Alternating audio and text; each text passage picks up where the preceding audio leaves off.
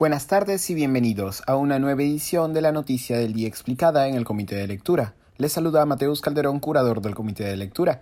El ministro Walter Ayala continúa despachando como titular de la cartera de defensa, mientras que en paralelo sigue creciendo el escándalo por presiones desde el Ejecutivo para censos militares irregulares. El sábado pasado, el diario El Comercio reveló que el hasta hace unos días comandante general del ejército José Vizcarra había sido removido de su cargo después de presuntas presiones para ascender a militares cercanos al presidente Pedro Castillo. Vizcarra, que había asumido el puesto hacía apenas tres meses, confirmó luego tal versión y señaló que se enteró de su remoción a través del diario El Peruano, sin que ni el presidente Castillo ni el ministro Ayala le explicaran la decisión. Además, también reveló que un personaje clave en las presiones para ascender irregularmente a militares cercanos al Ejecutivo fue el propio secretario de Palacio, Bruno Pacheco.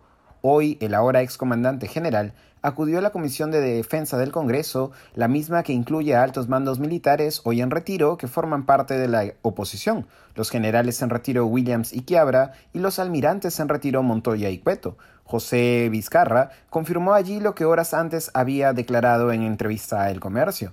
Entre otras cosas, el excomandante general del ejército afirmó que recibió una lista de oficiales que debían beneficiarse con ascensos irregulares. Además, indicó que Pedro Castillo mismo tenía la intención de beneficiar a los oficiales de apellido Sánchez y Bocanegra, este último hijo de un amigo suyo de Chota. De acuerdo con la narración de Vizcarra, el secretario de Palacio Bruno Pacheco no solo presionó por el ascenso irregular a los oficiales, sino que también se arrogó facultades correspondientes al ministro de Defensa. Según el testimonio del ex eh, comandante general, se reunió con Pacheco y Ayala, y el secretario de Palacio le pidió explicaciones por no ascender a la lista de oficiales brindada con anticipación.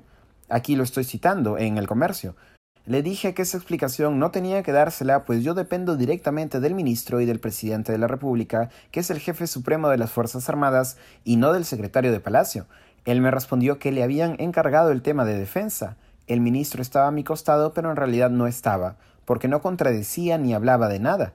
En la misma conversación, Pacheco le habría dicho, cito, ¿Y quién garantiza que usted va a seguir como comandante general del ejército ante la negativa de Vizcarra de ascender a los oficiales designados? Pacheco es maestro, participante de la huelga del 2017 y amigo del presidente Castillo. A pesar de haber presentado ayer su carta de renuncia al Ministerio de Defensa, Pedro Castillo no ha hecho efectiva la demisión de Walter Ayala, que continúa despachando. Contra este ya se ha ingresado a trámite una moción de interpelación con 54 firmas. Al cierre de esta edición, Pacheco tampoco había presentado alguna carta de renuncia. La Procuraduría Anticorrupción ha elevado una denuncia penal en su contra por tráfico de influencias y la Comisión de Defensa lo ha citado para el 15 de noviembre próximo.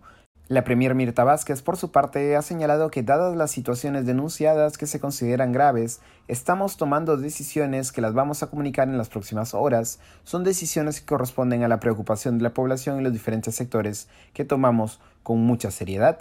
El presidente Castillo, no obstante, continúa en silencio al cierre de esta edición. Esto ha sido todo por hoy, volveremos mañana con más información.